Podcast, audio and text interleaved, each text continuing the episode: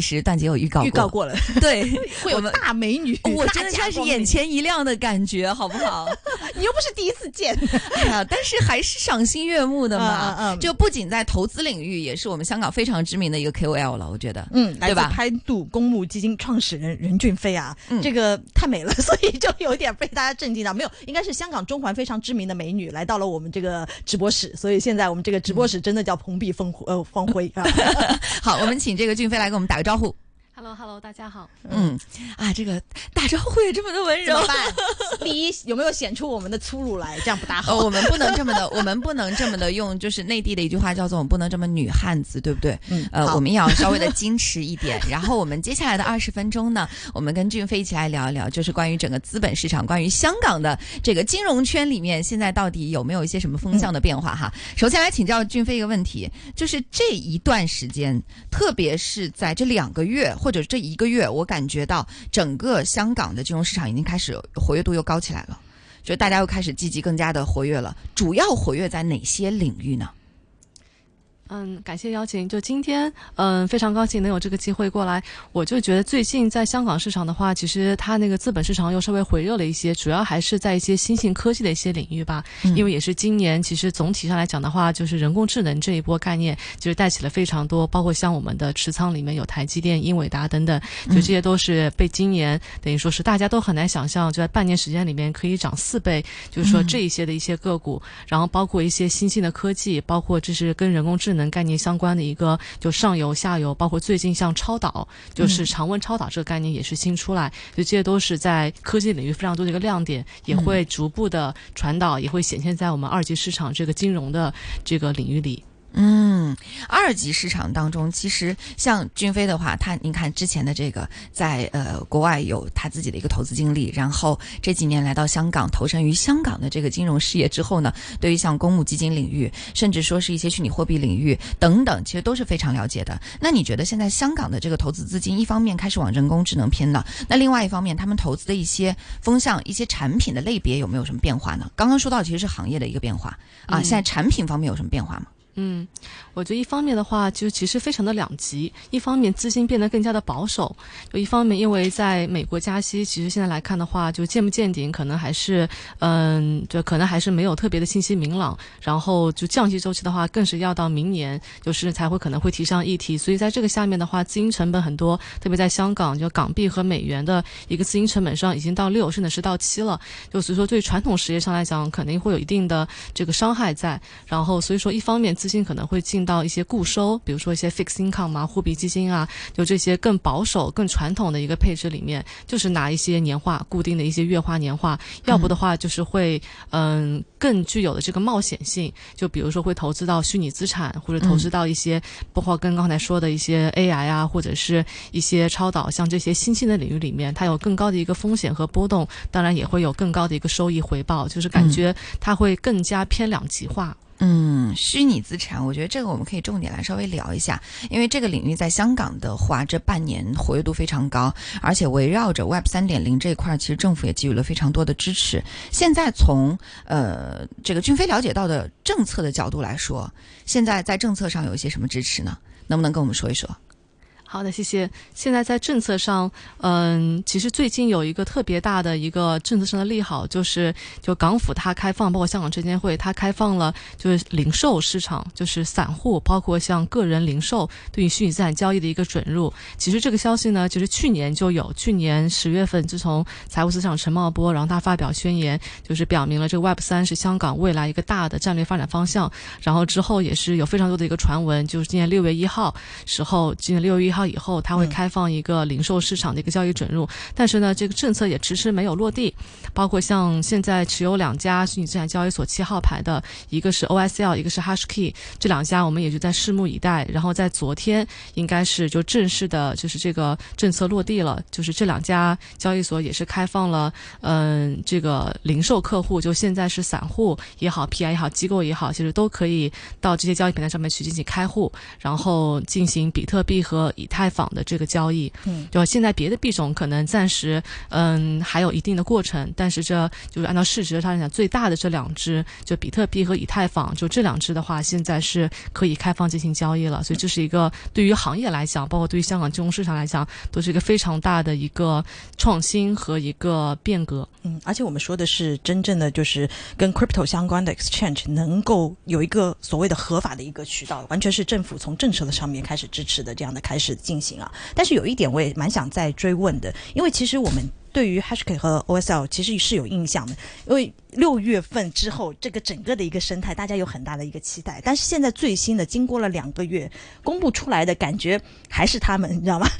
就 就。说实话，这个步伐比我想象中来的慢慢一点呢。啊那个我不知道是不是你们业内是怎么看。首先，他们拿到是不是也是先呃，就是他们叫 upgrade，对吧？他们 upgrade 到了这个，是不是符合你们的预期？第二，就是接下来的步伐会快一些吗？会比我们会让我们有更振奋的？今年之前有没有一些预计？据说好多都在申请嘛。是的，是的。申请数量现在大概就是业内了解到有多少在申请吗？按照非官方算来讲的话，应该是有八十多家啊。非官方没关系的，我们这里可以讲非官方的这个数据。对，八十多家，但其实现在就是官方公布出来的，可能也就是这两家，仅此而已。但当时从这个政府角度，或者说从业内的角度来说，其实是希望这个步伐更快一点的。你们觉得，你们业内现在了解到这个节奏可能会怎样？其实八十多家是在准备申请，但是真正递表递到监管机构里面的有几家，现在没有特别确定。但是现在确定的是批下来的就能够是展业进行的，就是这两家交易所。YSL 它是第一家，然后 Hashkey 是嗯继 YSL 之后取到这个牌照第二家。因为现在监管它是规定了，它必须要有呃传统的一号和七号牌，加上一个新发的 VSP 牌照，是要这个双牌照都要拿到之后才可以开始进行展业。所以说。说对于申请的一个难度上来讲的话，特别对于之后再申请的一些，它肯定会有更高的一个门槛。嗯，那如果拿到了这个牌照，他们能做哪些事情，以及我们的投资者们可以去买哪些东西？如果没有拿到牌照的那些，那么他们现在做一些什么准备？这个可以跟我们分享一下吗？现在来说，就是证监会允许交易的币种，就市值排名最大的两个，就一个是那个 Bitcoin。另外一个就是 Ether，就是比特币和以太坊，就排名第一、第二的这两个。其他，嗯，我相信交易所也是包括监管，它也是允许开放越来越多的一个币种。当然，就是平台对于这个上币的一个准则啊，包括它开放一个就是什么样的，嗯，一个自己内部的一个风控，包括也是就是对外的符合监管那些，它肯定在这个选什么样的币种来进行交易上，肯定会非常严格的一个进门槛。嗯，这个是。我其实是蛮好奇一件事情，就是你们真的是觉得说香港这边的这个政策，它是不是对于业内其实还是一个蛮大的一个鼓舞？因为也就是在上周我们看到的一个消息层面是说的是 Coinbase，它现在甚至是收到 order，就是在说美国的监管方，他的那个 order 是希望就除了比特币以外，你感觉就是其他的都已经被认为你既然是 security，你就不要在这个 Coinbase 上面上。所以就你自己其实对于这件事情就。双方至少从政策层面上面，我们看到非常大的一个分歧啊。就这个会有传导性吗？还是其实是会，还是反而真的是有助于吸引到更多的来到香港的这样的一个市场。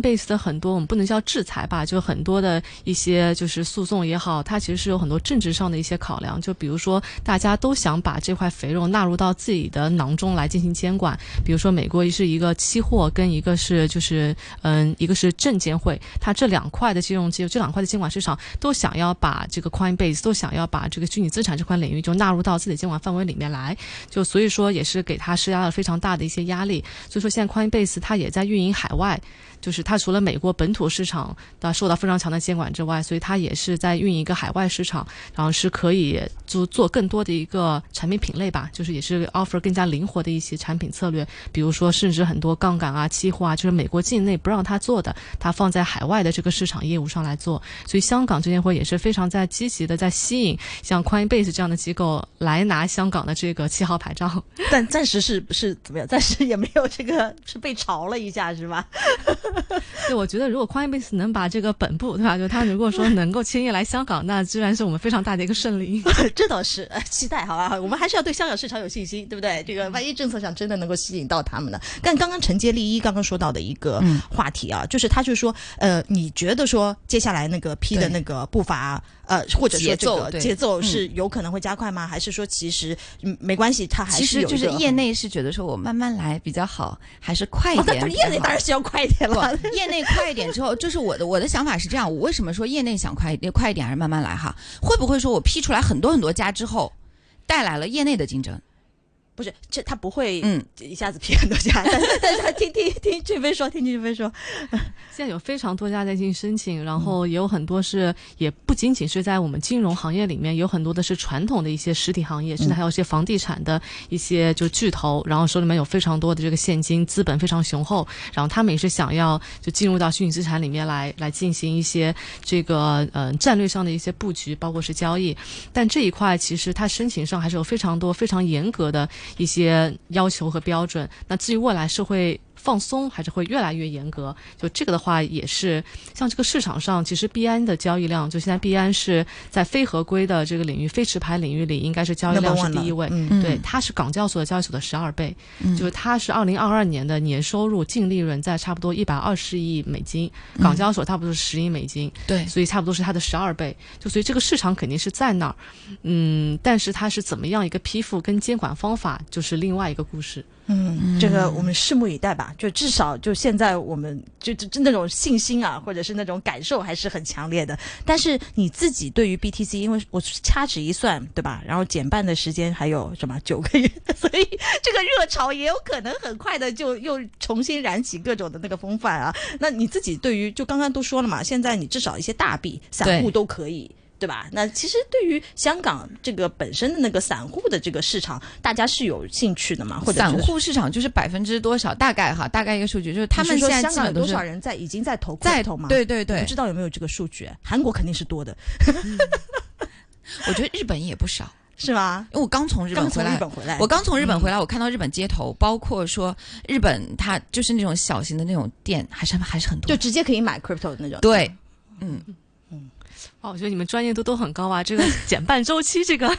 哦，没有，那是因为这个不是在月供吗？这个也是也是这个不再不再不那个也也会很沮丧了，对吧？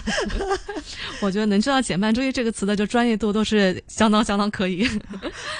对，然后其实我觉得日韩确实它的这个市场热度蛮高的，就特别是韩国，我们当时说他们几乎是全民炒币。嗯嗯，somehow 我觉得可能是就经济发展滞后，或者就是说，嗯，就是在很多创新的领域上就没有特别多机会的时候，然后人们就会选择用通过炒币的一些方式去实现可能财务上的一些进步。嗯，那这个你是觉得说香港这市场是不是那个，或者说他自己本身呃，对于散户市场会产生一些更正面一点的一个积极的一个作用的嘛？当政府是这样的一个情绪的时候，我觉得这肯定会是香港未来一个非常大的机会吧。因为现在其实全球三大金融市场里面，就是欧洲、美国和香港。其实欧洲是很早就批了这个现货的交易，不管是 Bitcoin 也好，意思包括我们自己有一家嗯关联公司，叫 Panel Asset，我们也是在。瑞士交易所上，就是 Six Swiss 上已经发行了三只这个现货的这个 ETF 产品。我们有 Bitcoin，有 Ether，还有我们自己有一个 combination 叫 PNDS。其实它是属于是第一批，然后能够在传统金融市场里面去上市交易的。然后美国大家也肯定知道，对吧？就是嗯，Fidelity 也好，BlackRock 也好，Grayscale 也好，还有很多的，比如像 Bitwise、Vanguard、Twenty One Share，其实大家都是在参与这个 race，包括我们也是在准备这个 S One filing。然后我们。可能会跟芝加哥交易所或者是跟纳斯达克一起去合作申请，然后大家都是在抢这第一块蛋糕。但目前来看的话，美国在今年可能还是很难去批复，就是关于这个的申请。所以说，这是香港一个非常大的一个机会。嗯，香港非常大的一个机会。那现在还有，我们今天还有五分钟的时间了哈。五分钟时间，我其实想听君飞来说说，就是如果我们现在在香港投资人，因为我们也看到港股的热情已经开始重新被燃起了。美股这边呢，我相信就是香港投资者的关注度还是非常高的。那如果大家现在来去投资的话，有一些什么样的这种比例的配比，你会给出什么建议？甚至说是板块这些，就是刚刚说到的板块、行业啊等等一系列的，你会觉得大家更多的要去关注哪些？就除了刚刚说到的这个人工智能之外，哈，嗯，我其实蛮赞同，就是刚才前期说的一个就杠铃式的这么一个风险的一个偏好配比，就要么就是在就是配置在一些，比如像货基，像一些固收，就是一个年化非常稳定，因为现在的资金成本已经被加息提到了这个位置上，所以说年化其实也能找到年化。为六到七就非常稳健的一些产品，或者就是说是投资在一些新兴科技领域，就未来有非常高的增长潜力的这些赛道下面，然后基本面有非常好的这些公司，然后比如说我们像那个潘度公募基金发行过两只，一个是潘度创新主题的 ETF，一个是潘度区块链主题的 ETF，然后代码是三零五六，还有一个是三幺幺二。其实这两只我们今年也都实现了非常大的一个收益，因为我们就是投中了几家非常有前景的这个上市公。公司，嗯，我想知道哎，就其实我们就是说，呃呃，就是对于这里面更关心的，我们是说如何来去选取那些组合，对不对？这是主动是主动还是被动？主动管理的，主动管理的，主动管理的，就是这种选择组合的逻辑是怎样？其实我们也是在就是最有增长前景的一些赛道下面去选择基本面最好的一些公司吧，就比如说人工智能或者是一些，就像一些。Web 三这些新兴科技肯定是未来一个大方向。那在这些的赛道下面，那英伟达肯定是排名在第一名的。嗯，因为其实大家都是需要这个芯片作为是它就 drive 起来这个算力，就是必不可缺的。毕竟它比 AMD 第二个第二名，其实在各种基本面指标上面都还是好了非常多。所以说台积电、英伟达，然后这两个差不多半年是涨了四倍。然后另外的话，就 Coinbase 也是我们非常就是重仓的，就是这么一只这么一只股票。嗯，因为其实虚拟资产这个行业起来之后的话，然后宽。辈子，它还是就是一个，它不管在交易方面，还在托管方面，其实都是行业里面的赢家。嗯嗯啊，这里我们要做一个风险提示，好不好？我们还要提示一下的哈，就是说，刚刚其实呃，俊飞提到的是说，呃，一些基金经理或者说他们一些产品当中的配置，不代表说我们的这个整个投资建议啊。如果要去做投资建议的话，还是大家自己去擦亮眼睛看一看市场当中符合自己的这个要求的、符合自己风格的到底有哪一些啊？我们可以去关注的。那最后大概有两分多钟的时间，俊飞来说一说，就是区块链这一块儿。刚刚我有提到说区块链。现在区块链在香港这边的热度依然是很高的，对吗？对，是的，依然是很高。嗯，他们大家关注的主要是区块链的哪个油呢？上中下，呃，关注到哪些细分呢？其实香港它就是基因上来讲的话，在金融创新包括交易这一端，它有非常大的一个有优势，但是它的短板也非常明显，就是在技术开发这一块。就所以说，比如说我们当时在硅谷，其实投投了很多 Layer One、Layer Two 的一些技术、一些技术底层项目。然后在香港这一块的话，它等于说是交易环节。但我现在像现在通关之后，所以很多人他们会把技术开发团队，比如说放在深圳，现在跟香港这边也是交流非常的方便。所以未来这一块的话，其实有非常大的前景和潜力。嗯，那最后一分钟的时间，来跟我们投资人说一说，呃，接下来的这个月，就八月份的话，投资当中需要注意些什么？香港的话，还是其实我们节目听我们节目的听众朋友们，呃，关注港股、美股蛮多的哈。港股、美股这一块，您会有建议吗？我觉得最近这个月的话，就是因为上半年已经有比较好的一个业绩了，所以说我觉得八月份的话就可以再等等看，叫市场可能不会有特别大的一个变化。嗯。那除了这个不是特别大的变化之外，还是要关注，比如说像基金类的，是不是？